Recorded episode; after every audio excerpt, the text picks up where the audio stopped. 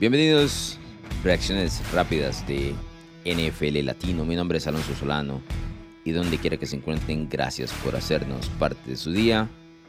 Ojalá hayan podido tomar ese seis y medio del cual hablamos en el podcast de las historias y predicciones rumbo a la semana 1.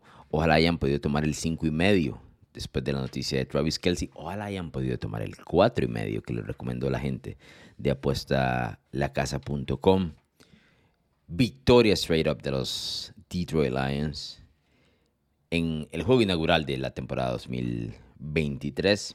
Un juego que tuvo varias, varios momentos interesantes y que, seamos honestos, pudo haber terminado para cualquiera de los dos lados. Termina con el triunfo de Detroit, que como lo dijo su entrenador en jefe, Dan Campbell, no nos da para aprender mucho, pero es una confirmación de que este equipo va en la dirección absolutamente correcta. Les recomiendo o les eh, vuelvo a recordar Ojalá puedan dejar las cinco estrellas si les gusta el contenido del podcast de NFL Latino y ojalá le puedan compartir el podcast a un amigo que disfruta realmente la NFL, que eso es lo que nos gusta a todos los que estamos por acá. No puedo iniciar de otra forma que no sea por el, el lado de Detroit. Piensen esto. Las últimas dos veces que hemos visto a este equipo fueron en prime time, el último juego de la temporada regular hacia Lambeau Field y salieron con una victoria con autoridad. Y luego hoy los vemos, bueno, los vemos en semana 1, yendo hacia Arrowhead y salen con victoria también de Arrowhead sobre los Kansas City Chiefs. No voy a decir esta no fue con autoridad, pero fue una victoria sólida. ¿no? no vas a Arrowhead y ganas porque te tropezaste con el triunfo. Tienes que hacer muchas cosas bien para poder lograrlo. Así que las últimas dos victorias del equipo de los Lions contra Green Bay en Lambeau y contra Kansas City en Arrowhead. Si eso no les dice que hay que comprar a este equipo, a esta franquicia, a esta idea de Dan Campbell, no sé qué les pueda decir, la verdad. Muchas cosas que comentar sobre el tema de los Lions, particularmente hubo momentos muy interesantes para mí en cuanto a la línea ofensiva, que es lo que hemos venido hablando regularmente, ¿no? Que es el cimiento de toda su ofensiva, de todo lo que puede hacer Jared Goff y compañía. 118 yardas corrió el equipo de Detroit. No tuvieron un juego espectacular, ni mucho menos, pero fue suficiente inclusive para poner el juego en el congelador en el último cuarto. Que dicho sea paso, eh, los vio ser detenidos en una cuarta y dos, donde no entendí la llamada de Dan Campbell en esa cuarta y dos, en el último cuarto. Corre el balón, estaba dominando y la línea defensiva de Kansas City claramente se veía un poco cansada. Lo intentó con Jared Goff. A ver, yo soy defensor de Jared Goff, pero en una cuarta y dos y está dominando el juego por tierra. Corre por tierra Dan Campbell. Creo que él va a terminar eh, corrigiendo tal situación. No pasa nada, el equipo logró ganar el encuentro porque su defensiva, le ejerció cierta presión a Patrick Mahomes, logró detener, ¿no? Un par de holdings, hubo un holding ahí de la ofensiva, la línea ofensiva de Kansas City, que metió a Mahomes en un hueco, y que ya vamos a hablar un poco de la línea ofensiva de Kansas City, y con eso terminaron ganando. Pero hay un pase en el último cuarto, una tercera y doce. Jared Goff se la pone a Josh Reynolds. No sé si recordarán mucho, Josh Reynolds el año pasado inició la temporada anotando muchos touchdowns está mucho, muy caliente y luego en la segunda parte de la temporada se enfrió. Pero ayer, en el juego de, de, esta primera semana, cuatro recepciones, 80 yardas y ese, esa recepción de pase completo de tercera y 12 en un drive sumamente importante que termina con la anotación eh, de David Montgomery, que si notan esa anotación también, la línea ofensiva hace lo que quiera, incluyendo un bloqueo clave del Tyre novato Sam Laporta, que además de sus cinco recepciones y que me imagino va a ir creciendo en la ofensiva de Detroit, em, nos mostró que puede bloquear del carajo. Tipo tremendo, ¿no? Em, pero más, más allá del tema números de, de, Detroit, yo sí creo que es un establecimiento, un momento ideal para decir, no, sí, hay que comprar, hay que comprar los Lions. ¿Por qué? Porque mucha gente durante la temporada, baja dijo, no, bueno, pero eso lo que pasó fue el año anterior. Sí entiende a Jared Goff como mariscal de campo. Eso lo, utilizan como un insulto. Pero si no has visto jugando a Jared Goff en los últimos años, no le has visto el crecimiento. El tipo se separó de McVay y tomó un par de pasos hacia adelante porque McVay lo trataba como un bebé. No le soltaba la rienda. En algún momento los jugadores crecen, en algún momento la gente crece. Más bien no quiso crecer, más bien lo cambió por, Matthew Stafford. Funcionó el cambio para las dos franquicias. No estoy diciendo que Jared Goff fue perfecto, ni mucho menos, pero ese pase. Ah, tiene un momento de brillantez Goff. Y ese pase de tercera y dos, o si lo pueden buscar en el último cuarto. No solo es una belleza, necesita huevos para hacer ese pase. Y Goff no solo lo intentó, sino lo completó. Tremenda, tremendo drive de, de Detroit en, ese, en esa jugada. El fumble de Marvin Jones que tuvo en la primera, la primera parte del juego. En un dato sumamente curioso. El primer fumble en la, en la carrera de Marvin Jones en la NFL. Es una locura. Marvin Jones está ya en el ocaso de su carrera. Pero bueno, quería dejarlo por ahí. El tema de Detroit es, es, es fascinante hasta cierto punto, porque vuelvo a decir, la gente no compra. Ellos son favoritos para ganar la división norte de la, NFC. Y la gente dice, no, es que Detroit nunca gana la división. Y es cierto, pero eso significa que no la va a ganar si está bien establecido, si está en buena posición. Desde 1993 no gana la división, cuando entonces se llamaba la NFC Central, ni siquiera la NFC Norte, la NFC Central.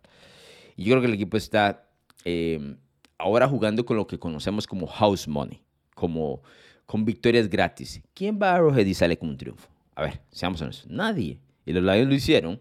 Entonces, a partir de ahora, pueden atacar el resto de su calendario diciendo, bueno, tenemos uno gratis, uno gratis.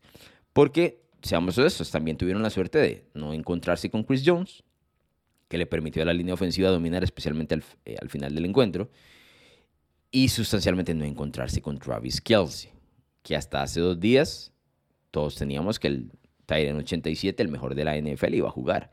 Y hay una diferencia cuando Kelsey está en el campo. ¿no? Y eso lo tenemos que reconocer todos. Y lo reconoce Mahomes y lo reconoce, por supuesto, los aficionados de los Chiefs. O sea, Mahomes será una superestrella. No es invencible, ni mucho menos. Y cuando le quitas armas, claramente se va a sentir. Le pasa absolutamente todo. Le iba a pasar a Mahomes, porque Travis Kelsey es así de bueno. Es que decir, no, es que Mahomes resuelve absolutamente todo, no importa quién le pongas, es minimizar el impacto de estos jugadores que han sido siempre importantes. Que el año pasado resolvió sin Tyreek Hill, perfecto, pero tenía Kelsey, ahora no tiene a nadie. Y claramente no hubo una confianza. Pasemos al lado de Kansas City. ¿no? Porque no hay confianza al lado de Mahomes eh, con muchos de sus wide receivers. La noche de Kyrie Stoney, por favor, brother. Jesus. Ojo, que Kyrie Stoney a mí me parece un buen jugador y un buen pareo para esta ofensiva de, de Andy Reid, pero lo que mostró anoche, terrible. Mahomes le puso también un par de pases en las manos a Sky Moore que se le terminaron soltando. Eh, pases importantes en una, una tercera oportunidad que tuvo el drive y la otra en cuarta oportunidad, esa cuarta y 25 en, la última serie ofensiva, también le, le pegan las manos a Sky Moore.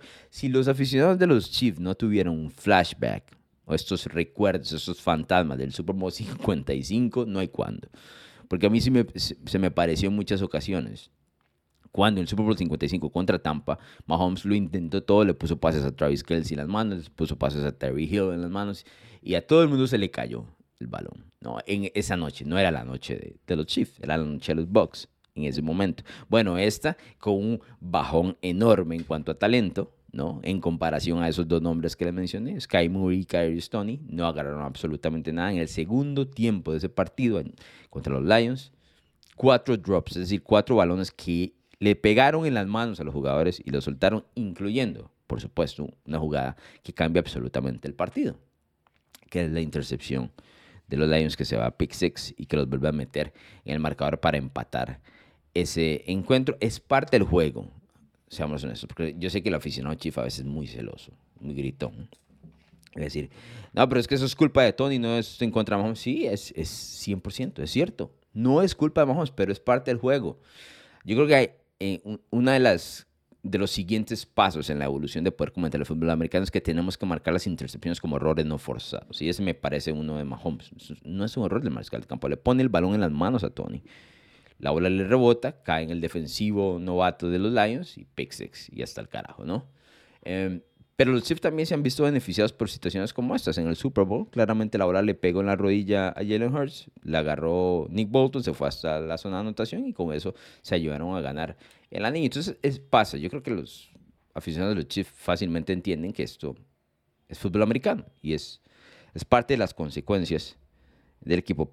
ahora, em, y voy a ser honesto con el aficionado de los Chiefs y ellos, y les estoy hablando así directamente, no es momento de sobre reaccionar. ¿no? Vamos a ser honestos todos los que estamos escuchando este podcast. Travis Kelsey juega ese partido, los Chiefs ganan. Y eso está, yo no tengo nada la menor duda. No le quita nada a Detroit tampoco, porque Detroit fue, impuso, eh, ganó al estilo de sus, de, sus condiciones, no fue perfecto, pero a mí me gustan los equipos que se meten al barro, se ensucian y ganan partidos. Esto es fútbol americano, nada va a ser perfecto. Tienes que tener ese tema de, de poder pegarte cuando las cosas están en contra, pegarte contra los rivales, que fue algo que yo le he criticado mucho, por ejemplo, a un tipo como Aaron Rodgers. Aaron Rodgers, si las cosas no le salen perfectas, no está dispuesto a ir al barro a, pelear, ¿no? Y, para mí eso fue lo que le quedó viviendo en los últimos 10 años. Ahora los Lions se metieron al barro, pelearon. Kansas City peleó, no le salió. Pero yo creo que si Travis Kelsey juega ese partido no me cabe la menor duda, porque hay un par de jugadas, incluidas eh, que se quedaron en segunda y tercera oportunidad. Estos motions, estos, estas jugadas em, que podríamos decir de, trampa, de truco que utiliza Kansas City, donde la línea defensiva de Detroit penetró y detuvo y los dejó en tercera y dos, cuarta y dos. No, ese tipo de jugadas, la defensiva se vendió la idea o, atacó tan rápido los huecos, la defensiva de Detroit, porque no tenía que, no tenía que cuidar al 87. No tenía esa preocupación encima. Entonces se fueron a directo por atacar estos sweeps, ¿no? que se llaman jet sweeps, que se mueven por detrás. Atacaban directamente. Vuelvo a repetir, no tenían por qué preocuparse por el 87 ni por nadie más en el juego por pase. Entonces, esa parte debe ser una tranquilidad para la afición. No se vuelvan locos. Pero tengo detalles donde sí creo que hay una preocupación para futuro. Y no pasa nada, ¿eh? estamos en semana 1. No vamos a sobre reaccionar aquí brutalmente y decir que Kansas City está. Esto es complicadísimo para los Chiefs. No, pero hay un par de detalles que sí creo que, que son de empezar a notar inmediatamente. Que hay mensaje en este, en este partido directamente porque los Chiefs van a estar en pelea por el Super Bowl no ha cambiado nada.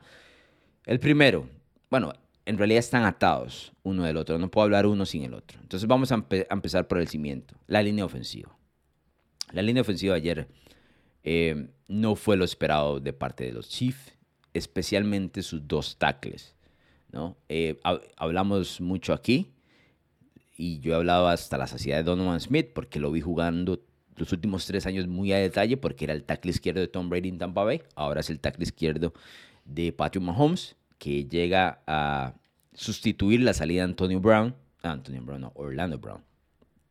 Orlando Brown que ahora está en Cincinnati, Kansas City no le quiso pagar y entonces lo reemplazan con un tipo mucho más viejo, Donovan Smith, con un, poco más de problemas. ¿Y cuál era uno de los problemas claros de Donovan Smith eh, en la línea ofensiva de Tampa? en los últimos dos años, el tipo no tiene, no tiene fuerza, no tiene push, no tiene velocidad, no va para adelante. Es decir, no abre huecos. ¿Y qué es lo que sufre directamente en eso? El juego por tierra.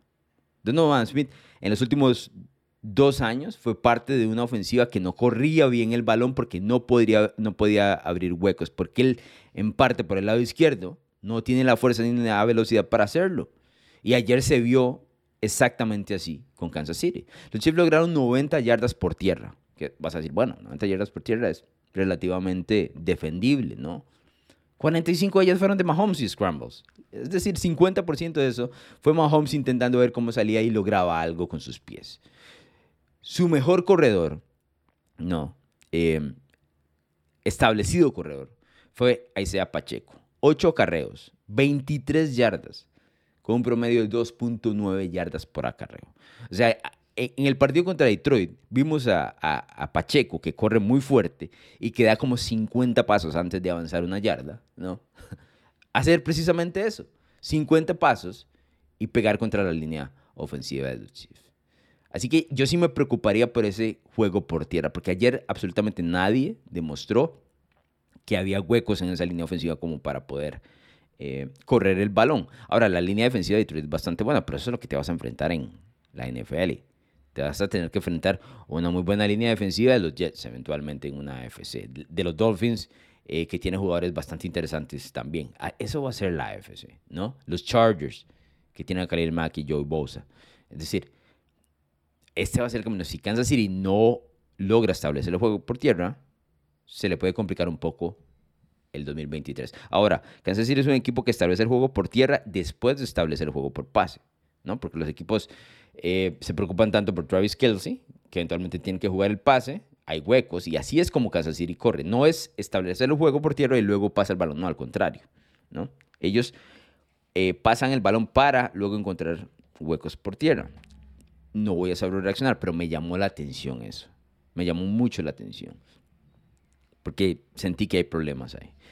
Y el otro problema que también está atado a Donovan Smith a la línea ofensiva es que sus dos tackles, ya hablamos de Donovan Smith a la izquierda, que para mí del 1 al 10 es un 5 a, lo más. Si puede jugar tener un gran año, es un 6. O sea, es un tipo realmente deficiente. Y se los digo porque lo he visto tremendamente en los últimos tres años. El año pasado fue el jugador de la línea ofensiva que más penalidades cometió en toda la NFL. Así que hay datos, hay datos sobre él. Pero al otro lado, John Taylor, que es este tackle que jugaba en los Jaguars, y que es un tackle que se mueve regularmente, ¿no? Y que fue tackle izquierdo, quiero ser honesto, no ni siquiera tackle derecho, ¿verdad? Es un, es un tackle izquierdo que lo colocaron y que Kansas City llegó y dijo, bueno, le voy a pagar, no le voy a pagar a Orlando Brown, le voy a pagar a usted y le voy a pagar 20 millones al año, lo cual es bastante. Juwan Taylor, brother, váyase un poquito a Twitter, busque Juwan Taylor, busque la línea ofensiva de Kansas City. Todo el segundo tiempo el tipo pasó brincando. O sea, false starts en cada jugada. Y le llamaron una después de 58 minutos eh, en el partido. Pero el tipo brincó en todas las oportunidades que tuvo, ¿no? Y entonces hay un problema de dos tackles de Kansas City. Que, a ver, estamos en semana uno. Pero que hay que arreglar rápido. Que eventualmente Mahomes, Travis Kelsey y el posible regreso de Chris Jones eh, va a sopesar este tipo de, problemas. Estamos de acuerdo. Kansas City va a, seguir ganando independientemente de si sus tackles juegan a la perfección o no. Pero ahí no está el problema, porque no estamos validando a este equipo para septiembre y octubre. No, ni siquiera noviembre. Ahora es cómo van a estar cuando entren a diciembre, cómo van a estar cuando entren en enero. Falta mucho para eso pero sí me llamó mucho la atención esta primera semana. Entonces le pondría un asterisco y ver cómo es que ellos evolucionan ante las diferentes presiones eh, que van a tener. Pero el partido de John Taylor y de Donovan Smith en la calle para Kansas City. Y eso, eso me puede generar muchas dudas de aquí a futuro. Eh, con el resto, yo creo que los Chiefs eventualmente van a encontrar su forma con Travis Kelsey. Em, de regreso, porque él abre absolutamente todo, y el resto de los wide receivers, tanto Sky Moore em, como, bueno, Carter Tony, que no es un, no, no, lo han utilizado como wide receiver 1. Rachel Reese, que es este novato que tuvo el primer touchdown de, eh, del partido contra los Lions. Creo que van a ir encontrando forma. Esto es un tema de repeticiones para, para toda esta gente, porque además y no, no hablamos mucho de esto, pero Kansas City tuvo el año pasado en Juju Smith-Schuster un tipo del cual Mahomes confiaba y el que perdió en esta temporada baja, ahora juega para New England. Smith-Schuster no es un wide receiver 1, pero es un, es un wide receiver confiable que si necesitas 5 yardas te va a dar 6, que si necesitas 8 te, te va a dar 9, ¿no? Y eso lo perdió Mahomes. Entonces, es un tema de repeticiones, vuelvo a decir, no hablemos de Kansas City como si esto es la debacle. Perdió por un punto en casa. Pudo haber ganado ese partido. ¿no? Porque hay un par de situaciones también. En tercera y cuarta y dos de, eh, de Andy Reid donde no, se la juega y decide patear el field goal. Pone tres puntos. Yo creo que él sintió que, bueno, la defensa está jugando bien. Yo creo que puedo ganar este partido, porque era un fue un partido de, pocos puntos, creo que puedo ganarlo eventualmente, voy a patear el field goal, ¿no? porque no es realmente la naturaleza de, Andy Reid. Creo que si Travis Kelsey hubiese estado en el campo, la verdad es que se las juega, pero bueno, no le, no, le terminó eh, saliendo. Un par de datos sobre este juego. Hasta ayer, eh, bueno, hasta este juego contra Detroit, Patrick Mahomes había lanzado 20 touchdowns, sin intercepciones en partidos que inauguraban la temporada, es decir, en semana 1. Era hasta ese momento la racha más larga en la historia, sin lanzar una intercepción en semana 1 para un mariscal de campo. Brian Branch, el novato, eh, fue el que lo interceptó. Eh, ya dijimos que fue error absolutamente de Tony. Y se fue hasta la zona de anotación con el pick six. Este es la primera victoria también de Detroit desde 1997 ante un campeón reinante del Super Bowl. Uf, qué dato. Desde muchos de ustedes no habían nacido en 1997. Primera victoria de los Lions ante un campeón reinante del Super Bowl desde 1997. Ahora, un detalle ya más actual. Los Lions se convirtieron en el cuarto equipo en ganar en Arrowhead después de entrar al último cuarto perdiendo contra Patrick Mahomes. Eso incluye playoff. Hemos visto equipos como los Bengals ganar en Arrowhead cuando van perdiendo. Bueno, los Lions son el cuarto equipo en la era Patrick Mahomes en lograrlo. Así que invencibles con estos datos nos dicen que no son. Pero es parte de los detalles que nos deja el juego inaugural de la NFL. Todo el fin de semana vamos a tener mucho. Pueden escuchar historias y predicciones. Felicidades a los que pegaron en la batalla de predicciones el pick de los Lions. Ya se sienten absolutamente todos ganadores porque recibí 50 mil mensajes. Deme esos premios de una vez. Como si no faltan 200 y el resto de partidos. Pero felicidades a los que tuvieron, y voy a decirlo así, los huevos para poner a, a los Lions a, ganar en, Arrowhead. Tremenda victoria de Detroit, la verdad. Están, pueden jugar con House Money a partir de ahora. Vamos a ver cuál es el calendario de los Lions la próxima semana van a recibir a Seattle. Los siguientes dos partidos de Detroit son en casa. Van a recibir a Seattle y luego van a recibir a Atlanta. Atlanta es uno de los equipos que yo a mí me gusta para esta temporada. Y luego irían hacia Green Bay a enfrentar a los Packers en Lambeau Field. Esos son los siguientes partidos del equipo de Detroit. La escuadra de Kansas City, lo busco rapidito por acá. La próxima semana va hacia Jacksonville. Wow. Wow, wow, wow. Una posibilidad de 0 y 2. ¿Se imaginan? No creo, no creo. Pero bueno, van a Jacksonville, un equipo que debuta este fin de semana luego reciben a los Bears y luego les toca ir a Nueva York ante los Jets. No cayó muy bien esa eh, derrota de los Chiefs, que dicho sea paso, es buena para el resto de la AFC y es buena para nosotros. ¿Por qué? Porque esto, eh, ¿cómo podríamos decir? Le pone un poquito de, sabor a la americana, ya que traía muchísimo, ¿no? Pero la derrota del campeón, un equipo que todo el mundo está de fijo que va a estar en la... Dice que de fijo va a estar en postemporada. Pierde en semana 1.